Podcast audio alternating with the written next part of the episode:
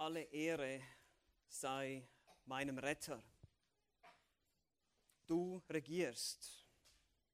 Du bist der Allmächtige, der Allwissende, der Ewige, der Vollkommene und der Souveräne und der Majestätische Gott. Es gibt keinen wie dich. Du bist einzigartig.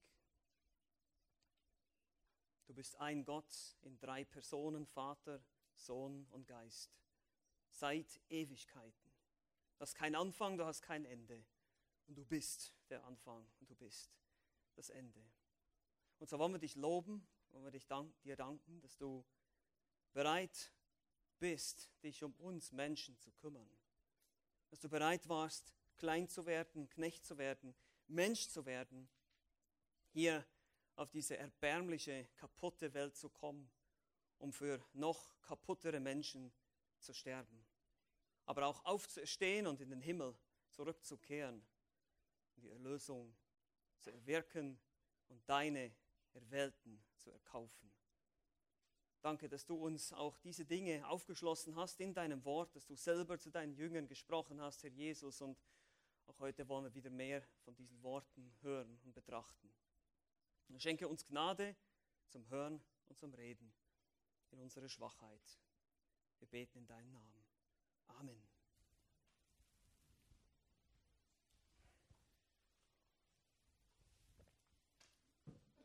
Eine alte schottische gläubige Dame bekam Besuch von einem etwas unsicheren Gemeindediener, Krankenbesuch.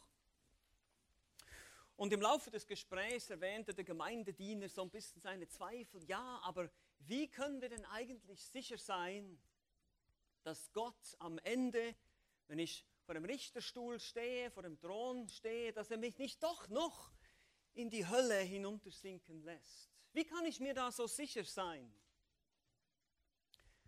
Darauf antwortet die ältere Dame, er würde mehr dabei verlieren als ich. Und der Diener fragt, ja, wie, wie meinen Sie denn das? Nun, ich würde meine Seele verlieren, Gott würde seinen guten Namen verlieren.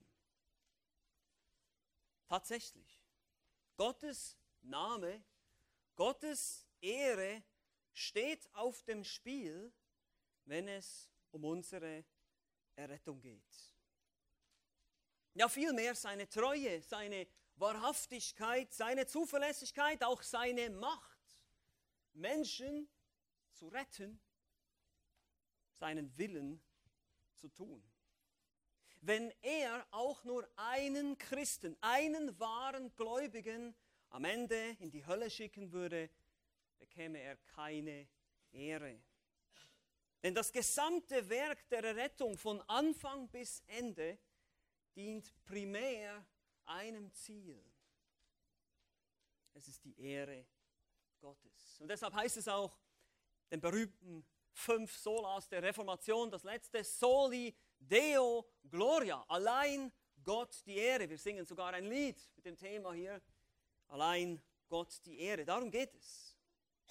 Und das werden wir heute sehen, wenn wir uns jetzt noch ein bisschen detaillierter dem hohepriesterlichen Gebet in Johannes Kapitel 17 zuwenden.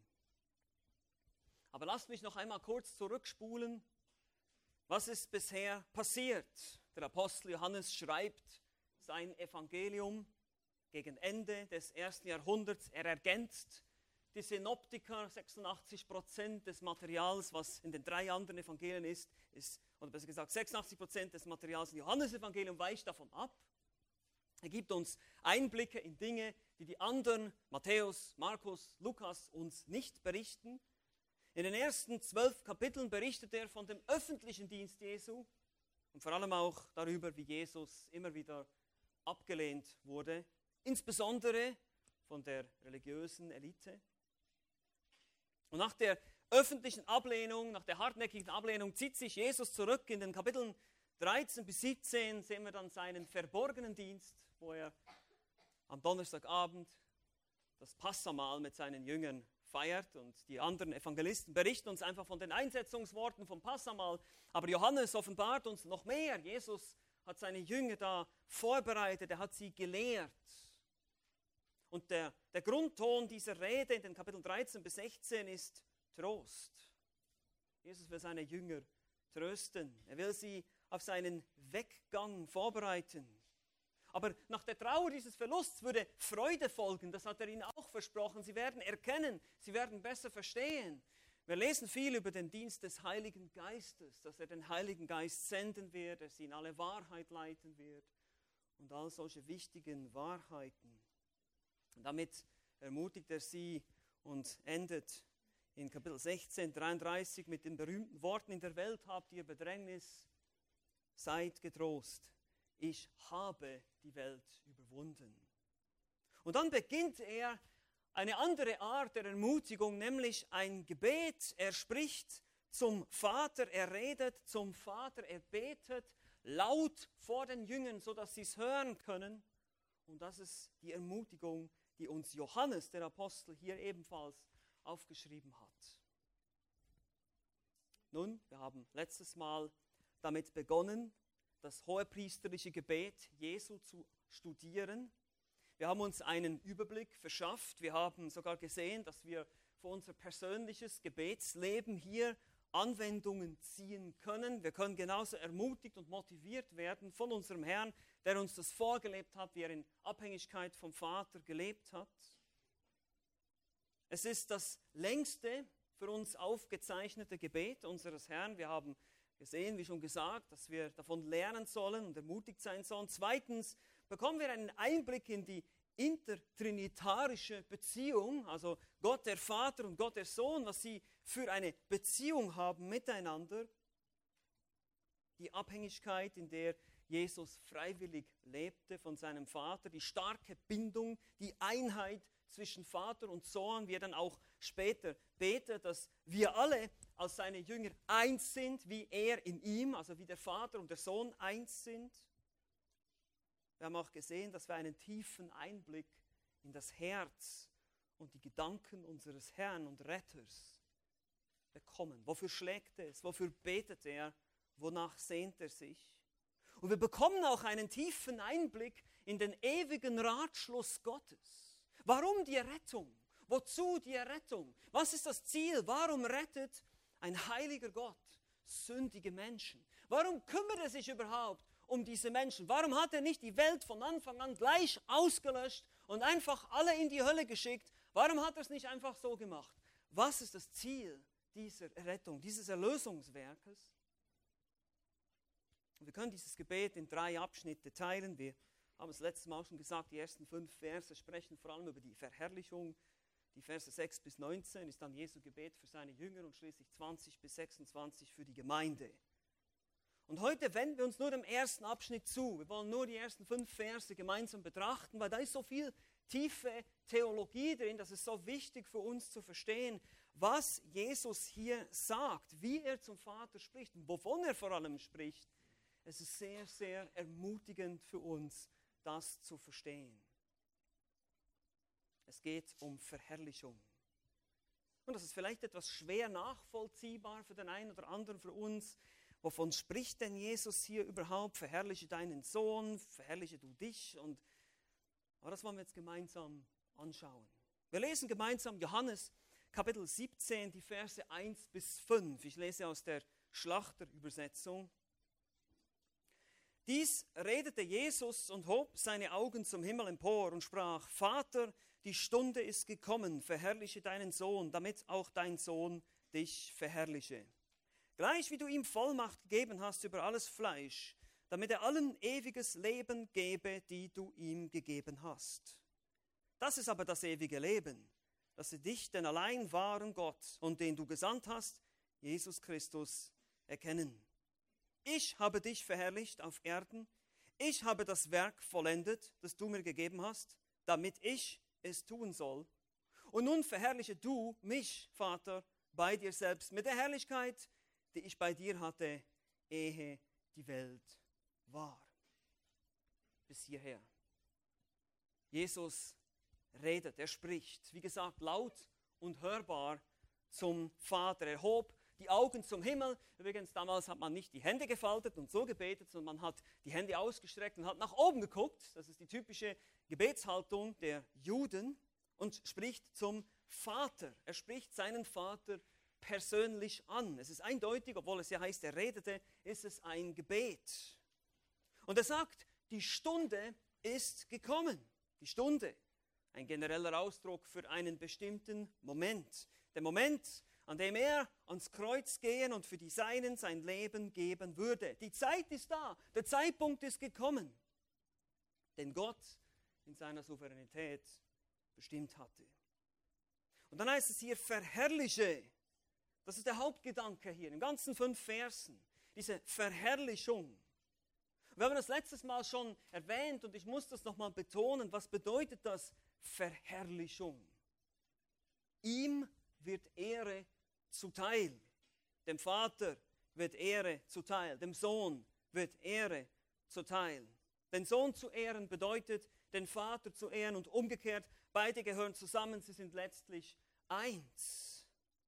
Und das fällt vielleicht etwas schwer, uns vorzustellen, dass der Kreuzestod Jesu eine Verherrlichung Gottes war. Dass das zur Ehre Gottes geschah.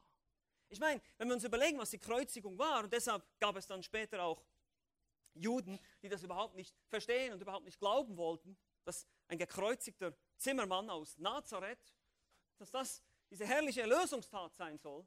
Oder selbst die Griechen, die dann gesagt haben, das ist alles nur Torheit, ich kann damit nichts anfangen, was soll das mit diesem gekreuzigten? Weil, versteht ihr, wenn jemand am Kreuz hängt, dann ist das, war das die größte Schande, der schändlichste, der erniedrigendste Tod, den man überhaupt sterben konnte. Das waren die schlimmsten Verbrecher, Mörder, Vergewaltiger quasi, die da an diese Kreuze genagelt wurden. Es war eine absolute Schande, eine öffentliche Schande, deshalb wurden sie öffentlich bespuckt und so weiter. Es waren Tausende von Menschen, die gekreuzigt wurden zur damaligen Zeit von den Römern und vorher von den Persern, die die Strafe erfunden haben, aber die Römer haben sie weiterentwickelt und so. Ist es schwierig, für den damaligen Menschen wahrscheinlich noch schwieriger, sich vorzustellen, das ist die Verherrlichung Gottes. Nun, es ist nicht alles, wir wissen das.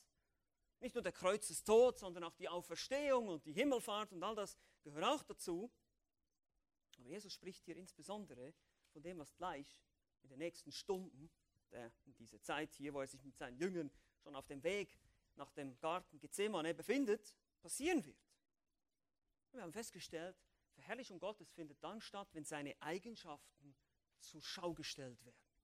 Wenn er seine Eigenschaften zeigt, demonstriert und die ultimative Darstellung der Herrlichkeit und Liebe Gottes sehen wir in der Bereitschaft des Sohnes Gottes am Kreuz für Sünder zu sterben. Wir sehen aber noch viele andere Eigenschaften Gottes, die ganz deutlich hervorleuchten von dem Kreuz. Seine Gerechtigkeit wird Genüge getan. Endlich ist da jemand, der die Strafe bezahlt. Die ganzen Sünden, auch die alttestamentlichen Heiligen und alle, die davor gesündigt haben, alles, alles, was noch kommen wird, die Sünde schreit nach Bezahlung. Wer soll das bezahlen? Gerechtigkeit wird Genüge getan.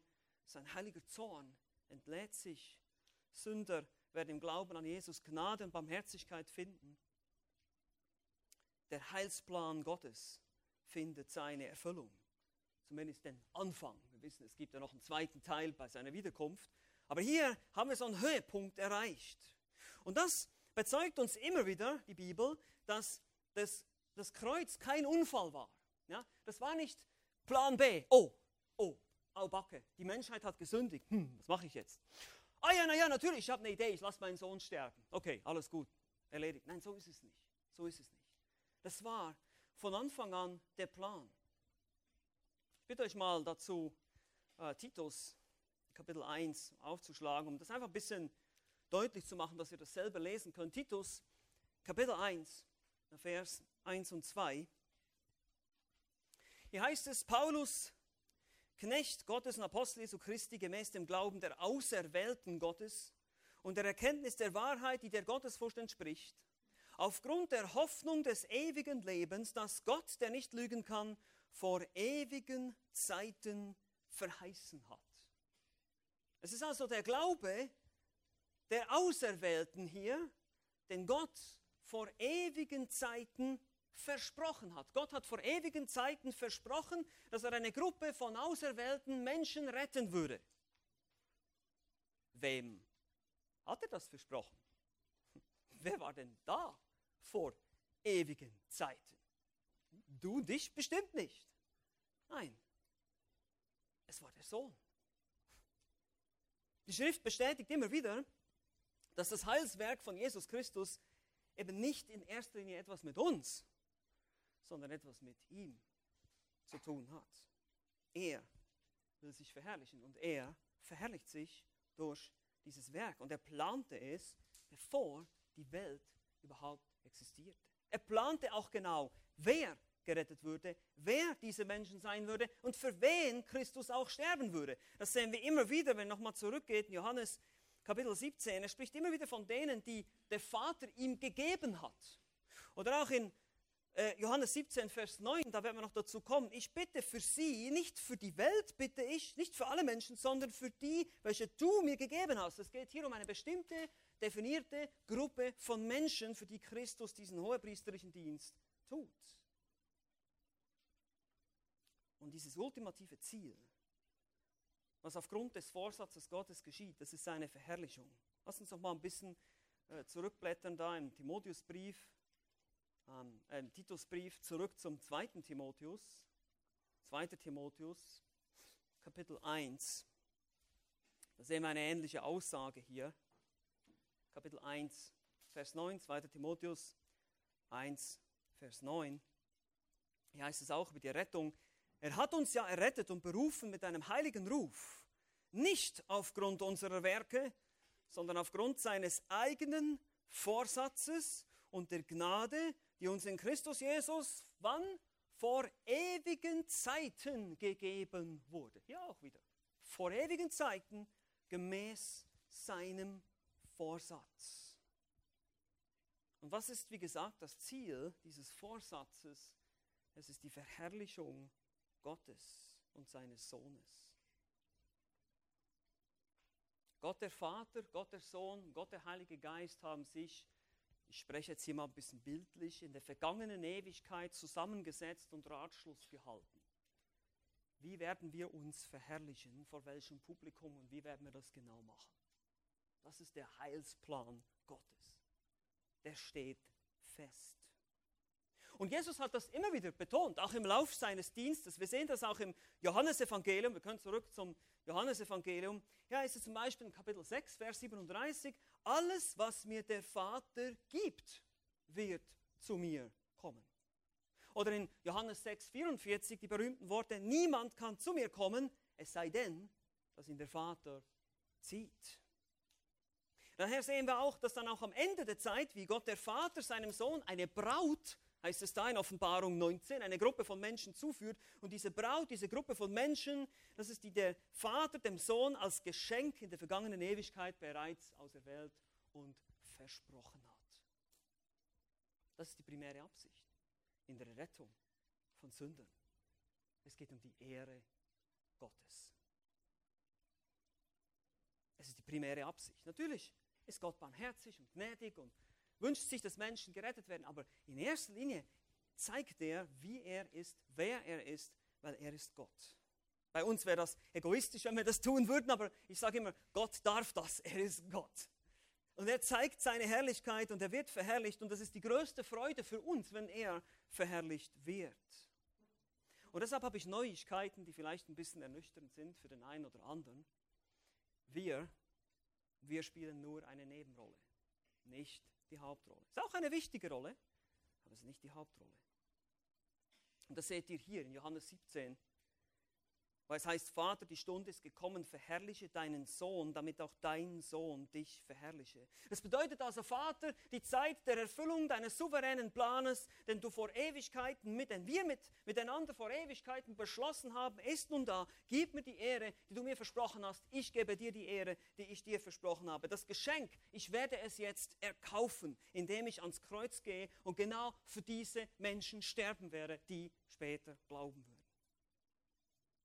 Im weiteren Verlauf nennt Jesus nun vier Aspekte dieses Erlösungswerkes, dieses, diese Verherrlichung, wie er diese Verherrlichung hervorbringen wird. auch diese sind völlig auf sein souveränes, freies, völlig unabhängiges Handeln zurückzuführen. Ihr könnt euch nur mal anschauen, wie viel er sagt, ich. Ich habe dich verherrlicht.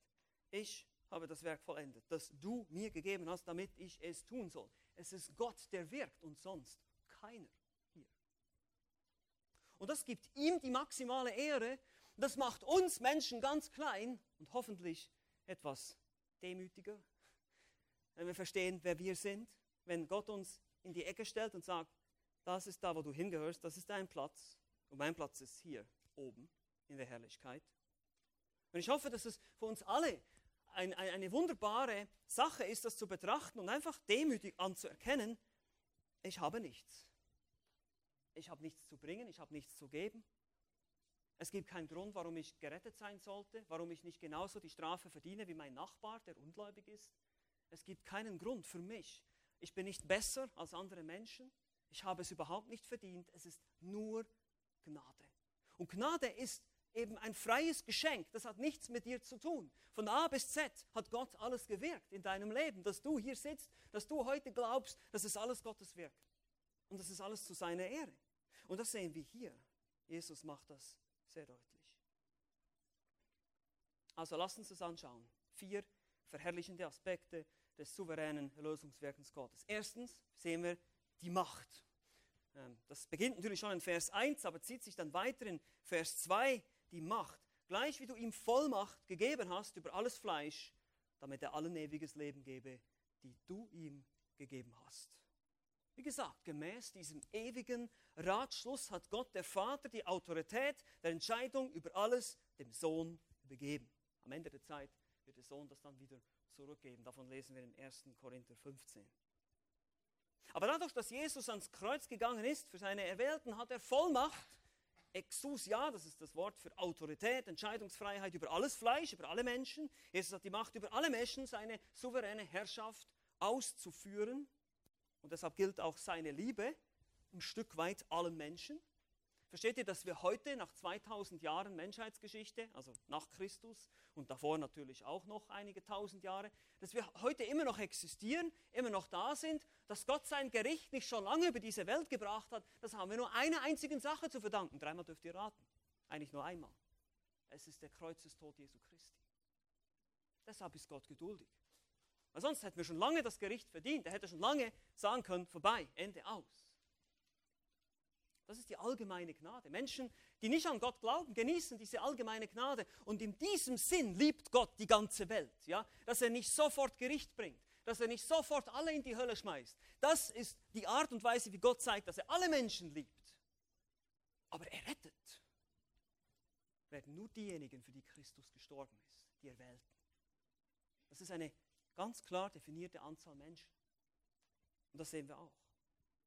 Ewiges Leben gibt er trotzdem nur denen, heißt es hier auch wieder, die du ihm gegeben hast. Und das scheint in Gottes Augen kein Widerspruch zu sein, also sollte es für uns auch keinen darstellen. Jesus hat Macht über alle Menschen, am Ende werden alle Knie sich beugen, haben wir vorhin auch gesungen, Philipper 2, Vers 10 heißt es das, alle Knie werden sich beugen, auch die, die gegen ihn immer noch rebellieren, werden bekennen müssen, dass er der Herr ist, aber errettet werden nur diejenigen, die vom Vater erwählt waren und jetzt dem Herrn gegeben werden, für das er jetzt diese, für diese Menschen dieses Werk vollbringen wird.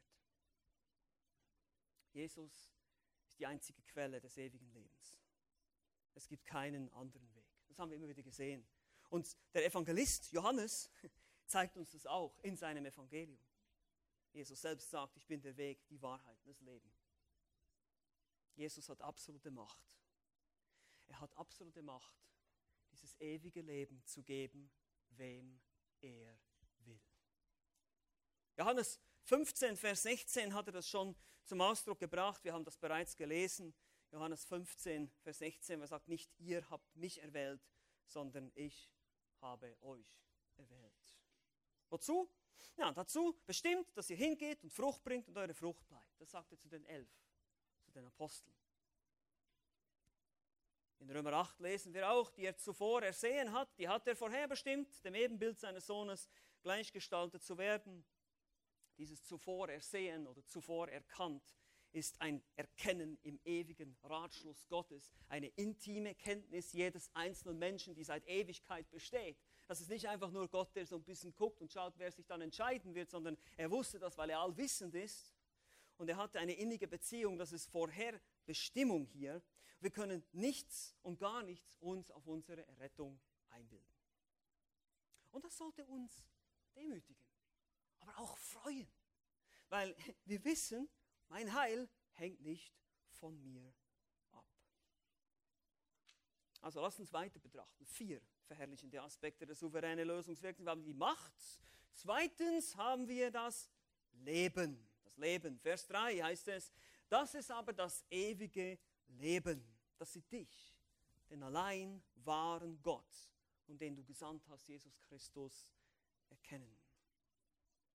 Wir haben es das letzte Mal schon gesehen, Jesus definiert das ewige Leben, indem man den ewigen kennt. Hier geht es auch wieder um diese Beziehung. Merkt ihr das auch, diese Beziehungssprache? Von Anfang an gekannt, zuvor ersehen, zuvor bestimmt, von Anfang an der Beziehung gehabt zu diesen Menschen, jetzt hier auch. Nur diejenigen haben das ewige Leben, die den wahren Gott erkennen und den Christus, den du gesandt hast.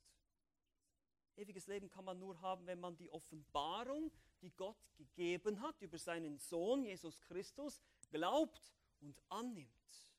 Griechische Wort erkennen hier, Gnosko, äh, sind sich die meisten Gelehrten einig, vermittelt genau diese Idee einer persönlichen und innigen Kenntnis. Es ist nicht nur ein, ein, ein Fürwahrhalten oder ein ja, Kennen der Telefonnummer und der Adresse, sondern es ist viel mehr als das. Es ist eine innige Kenntnis. Nur diejenigen, die wirklich Gott erkennen, verstehen und eine Beziehung zu ihm haben und ihn lieben, das sind diejenigen, die ewiges Leben haben. Es ist eine Liebesbeziehung. Ein Kommentator sagte treffend, Zitat, Ewiges Leben ist nicht so sehr ewig dauerndes Leben, als vielmehr persönliche Erkenntnis des ewig Lebenden. Zitat Ende. Aber dieses Leben, das beginnt hier und jetzt. Wenn du Christus annimmst, wenn du an Christus glaubst, dann hast du jetzt ewiges Leben. Nicht erst in der Zukunft.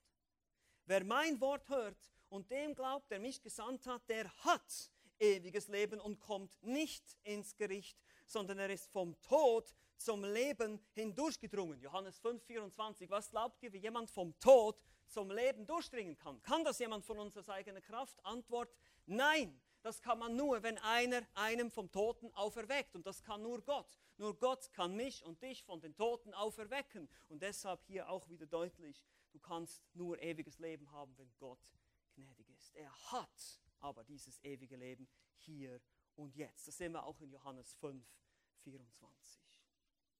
Die Qualität und die Kraft dieses Lebens manifestiert sich schon hier und jetzt. Ja, noch nicht vollkommen. Ja, wir sind noch nicht verherrlicht. Ja, wir sind noch nicht angekommen. Aber es manifestiert sich, es zeigt sich. Wenn du ein wahrer Christ bist, dann ähm, der Heilige Geist verändert dein Herz. Du bekommst eine neue Gesinnung. Du willst nach anderen Grundsätzen leben. Du lebst nicht mehr so wie früher. Du erlebst eine Veränderung des Herzens. Das ist das ewige Leben. Ewiges Leben bedeutet also eine innige und tiefe Beziehung zu dem einen wahren Gott und seinem Sohn Jesus Christus zu haben.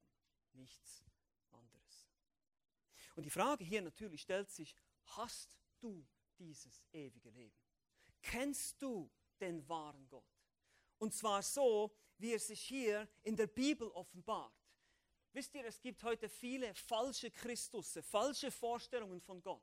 Ein Gott, der alles toleriert. Ein Gott, der keine Sünde strafen wird. Ein Gott, der niemanden in die Hölle schickt.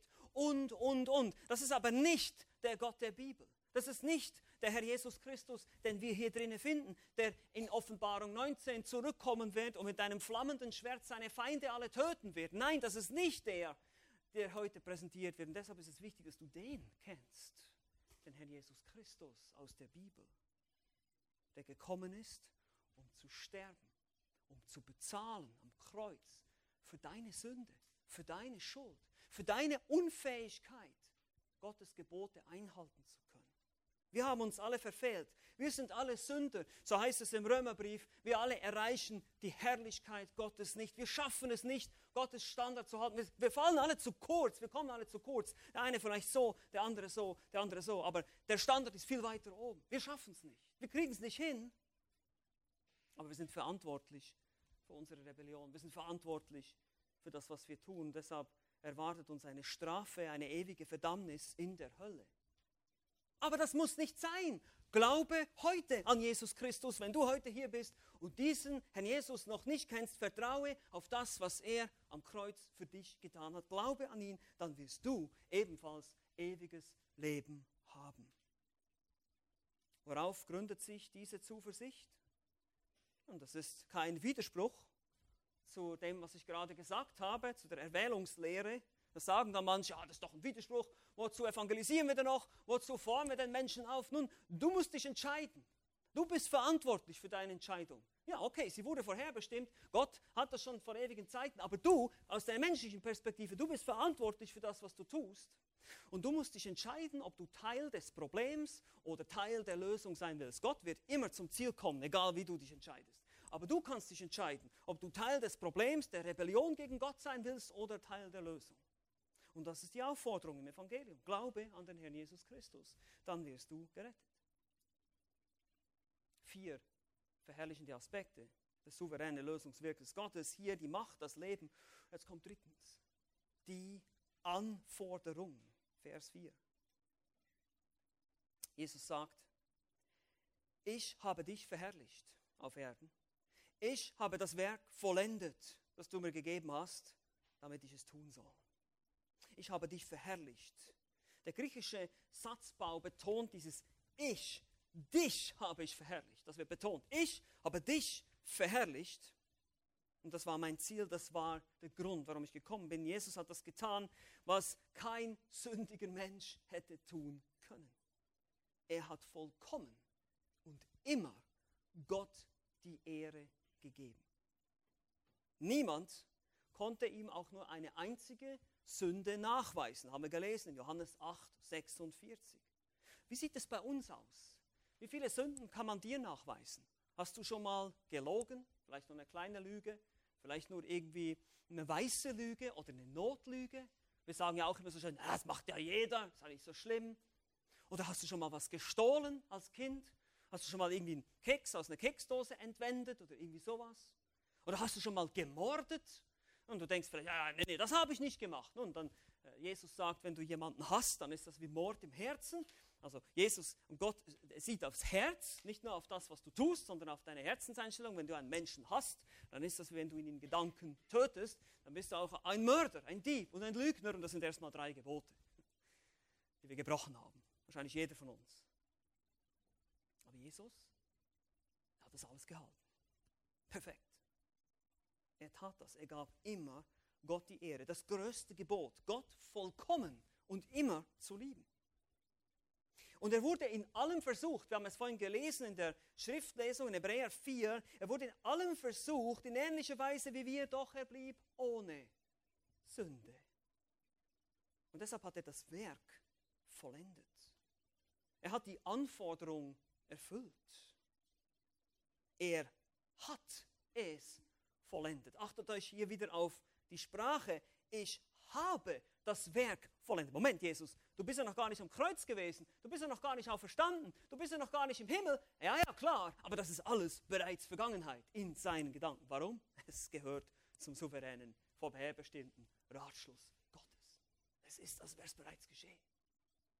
Ich habe das Werk vollendet. Es ist interessant, wie er hier spricht. Man muss genau lesen. Vollendet, teleo, etwas komplett machen, vollkommen erledigen.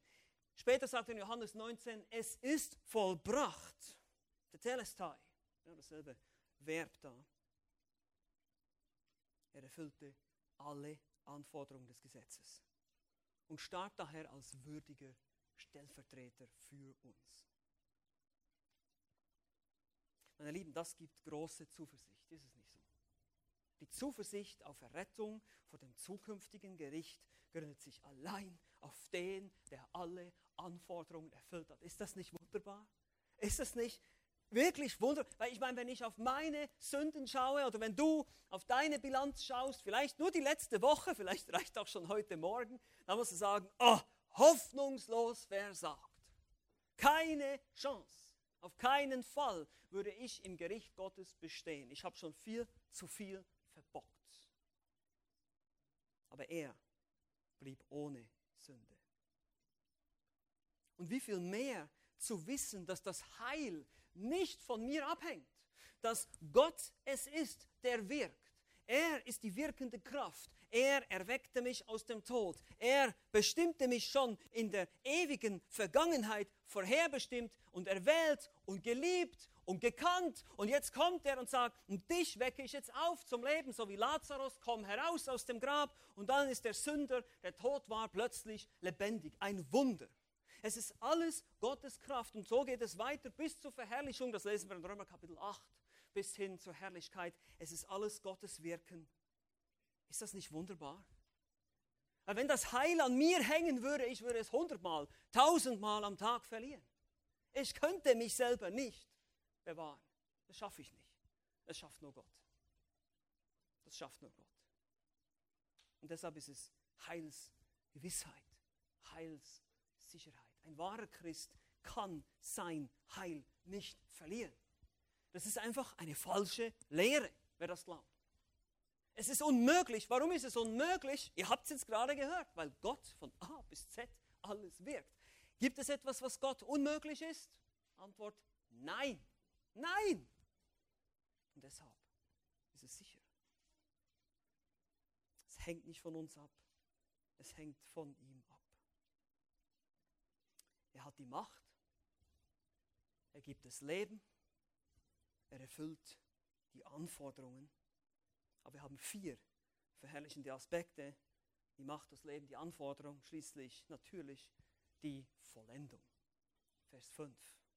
Und nun, verherrliche, hier ist es wieder das Wort, verherrliche du mich, Vater, bei dir selbst, mit der Herrlichkeit, die ich bei dir hatte, ehe die Welt war. Nachdem Jesus nun alles nach dem ewigen vorgefassten Plan ausgeführt haben wird, wird er wieder in die Herrlichkeit zu seinem Vater zurückkehren, die er hatte, ehe die Welt war.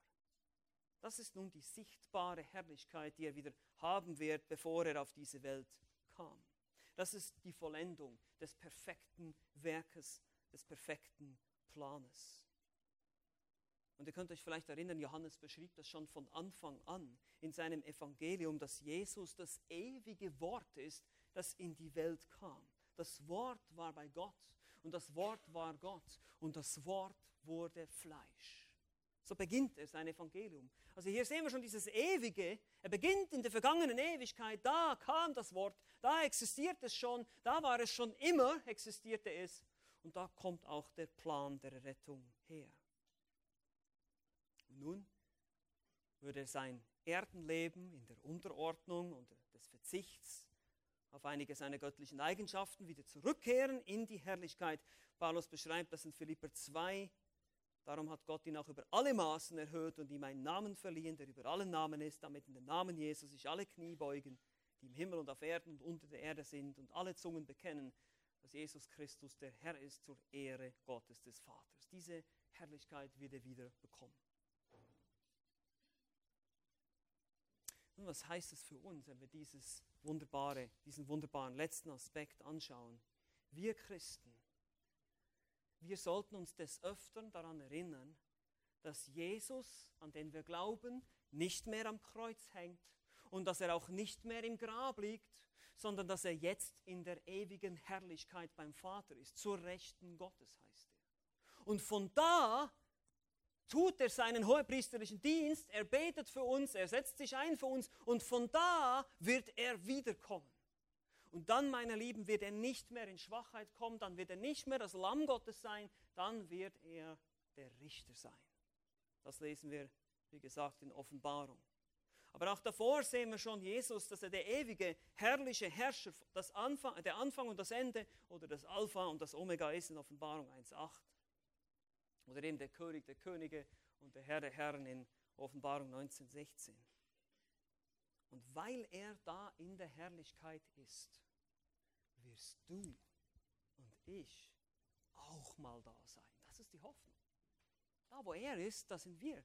Wir sind eins, wir sind mit ihm verbunden. Das war sein Plan von Anfang an. Und wir werden ihn immer und ewig loben und preisen.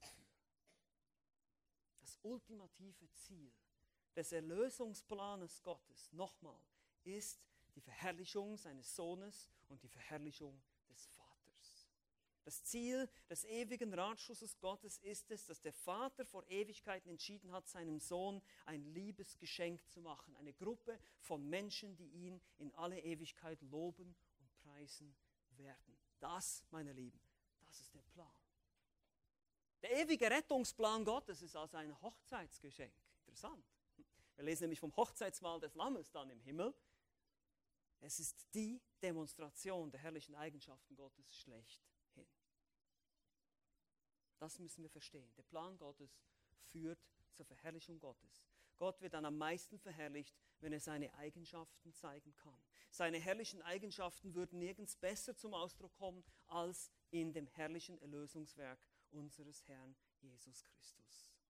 Das ist die maximale Demonstration von Gottes herrlicher Gnade, Liebe, Güte, aber auch Heiligkeit, Zorn, Gerechtigkeit sowie auch Gericht.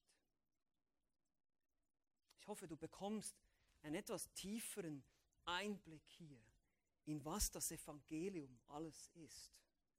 Das Evangelium, das heutzutage, ich muss es so sagen, leider so oberflächlich und so kitschig und so punchig präsentiert wird. Ja, Jesus liebt dich und hat einen wunderbaren Plan für dein Leben. Erstens weiß ich das nicht, ob all diese Menschen erwählt sind. Und zweitens ist das nicht die Idee. Es geht nicht darum, dass du oder ich, dass wir einfach nur glücklich werden. Es geht um Gott, es geht um seine Ehre.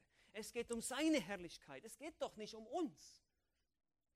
Wir sind der Grund, warum es Rettung braucht. Wir sind die, die alles vermasselt haben. Wir sind die, die gnädigerweise dabei sein dürfen. Die dieses Vorrecht bekommen, errettet zu werden. Aber es wird nichts gesagt von, von Sünde und von Verdorbenheit und von dem Bedarf, dass man errettet werden muss. Und schon gar nicht dass Gott seine Herrlichkeit. Könnt ihr euch erinnern, wie Johannes am Anfang geschrieben hat? Das Wort wurde Fleisch und, äh, und wir sahen seine was? Herrlichkeit. Wir sahen die Gnade und die Wahrheit. Wir sahen, er wurde, Gott, der ewige Schöpfer, wurde manifestiert vor unseren Augen. Er wurde plötzlich greifbar, verstehbar. Er wurde Mensch, er redete mit uns. Wir haben ihn erlebt, wir haben ihn gesehen. Das war umwerfend für Johannes, deshalb hat er immer gesagt, der, ich bin der Jünger, den Jesus liebte, weil das sagt er nicht, weil er arrogant war, sondern das sagt er, weil er es kaum verstehen konnte, wie jemand wie er geliebt werden konnte von Gott. Diese maximale Demonstration der Liebe, Wahrheit, Gnade und Güte, aber eben auch des Gerichts zeigt sich in seinem Werk am Kreuz. Gott zeigt seine Herrlichkeit im Retten und im Richten, im Sterben Leben, im Lebendigmachen und im Töten, in all diesen Dingen. Er besitzt die Macht, es zu tun. Nur er kann das Leben schenken, denn er selbst ist das Leben. Nur er erfüllt die Anforderung und nur er brachte alles zur Vollendung. Was brauchen wir noch? Die Frage ist einfach noch, glaubst du das? Und wenn du es glaubst, dann freue dich. Amen. Amen. Lass uns beten gemeinsam. Ja, großer Gott, wir sind einfach nur erstaunt, wenn wir über deine Macht, deinen ewigen Ratschluss nachdenken. Da ist so viel Weisheit, da ist so viel Herrlichkeit, besonders auch natürlich für diejenigen von uns, die an dich glauben, die dich kennen dürfen, die den Weg mit dir gehen. Wir verstehen, unser eigenes Versagen, unsere eigene Sünde. Wir sehen die große Geduld, die du hast mit jedem von uns. Wir sehen aber auch den, auf den Seiten der Schrift, wir lesen von Gericht, wir lesen von Gerechtigkeit. Und all das fand seinen Höhepunkt am Kreuz auf Golgatha. All das hast du gezeigt, hast du demonstriert. Das war die Verherrlichung deiner Eigenschaften schlechthin. Und es wird noch mehr folgen bei deiner Wiederkunft. Es wird noch mehr kommen, das wissen wir, sehen wir. Aber da hat sich vieles, vieles erfüllt, was zuvor verheißen wurde, auch im alten Bund. Danke, dass wir, die wir glauben, daran teilhaben dürfen. Dass du uns gnädigerweise einfach dazu nimmst und liebst und dass wir Teil dieser wunderbaren Beziehung zwischen dir und deinem Sohn sein dürfen. Herr, das ist wunderbar, weil es so unverdient ist. Und deshalb können wir nur staunen. Wir können nur in Ewigkeit danken, loben und preisen.